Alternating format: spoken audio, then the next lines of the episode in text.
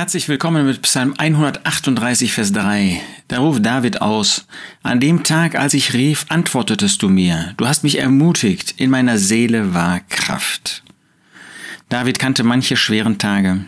David hatte schwere Zeiten in seinem Leben.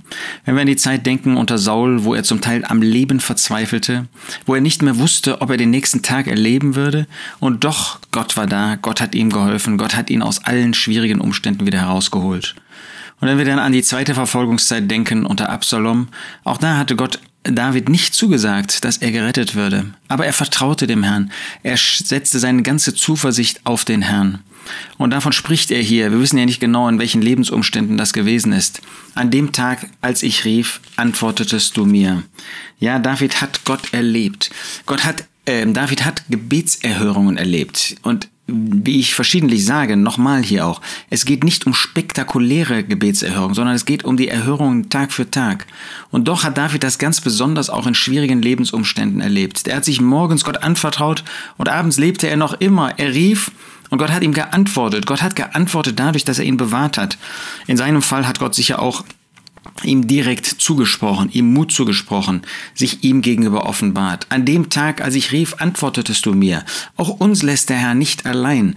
Uns wird er nicht jetzt mit einer hörbaren Stimme antworten, aber durch sein Wort und in den Lebensumständen macht er deutlich, dass er auf unserer Seite steht, dass er uns nicht im Stich lässt. Du bist nicht einsam. Menschen mögen dich im Stich lassen, Menschen mögen dich vergessen, aber Gott nicht, der Herr nicht. Er hat so viel für dich getan, er hat sein Leben für dich hingegeben, der Herr Jesus. Wie sollte, wie könnte er dich lassen? An dem Tag, als ich rief, antwortetest du mir. Darauf darfst du vertrauen, dass auch Gott dir Antwort gibt, dass er dich eben nicht im Stich lässt, dass er weiter bei dir ist, dass er weiter Kraft gibt. Du hast mich ermutigt. So wollen wir uns auch gegenseitig ermutigen, dürfen uns aber diesen Mut auch durch Gottes Wort, durch Gott selbst gewissermaßen holen, dürfen ihn in Anspruch nehmen.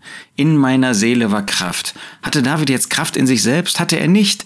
Aber dadurch, dass Gott an seiner Seite stand, war er ermutigt und sah er, dass er wieder neu Kraft hatte. Kraft durch Gott, die Gott ihm anvertraut hat. Auch du bist nicht kraftlos.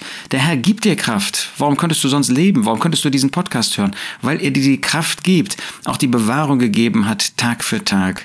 So wollen wir mit Mut, mit Zuversicht in den heutigen Tag sehen. Mag er noch so viele Herausforderungen mit sich bringen? Magst du noch so viele Lasten mit dir schleppen?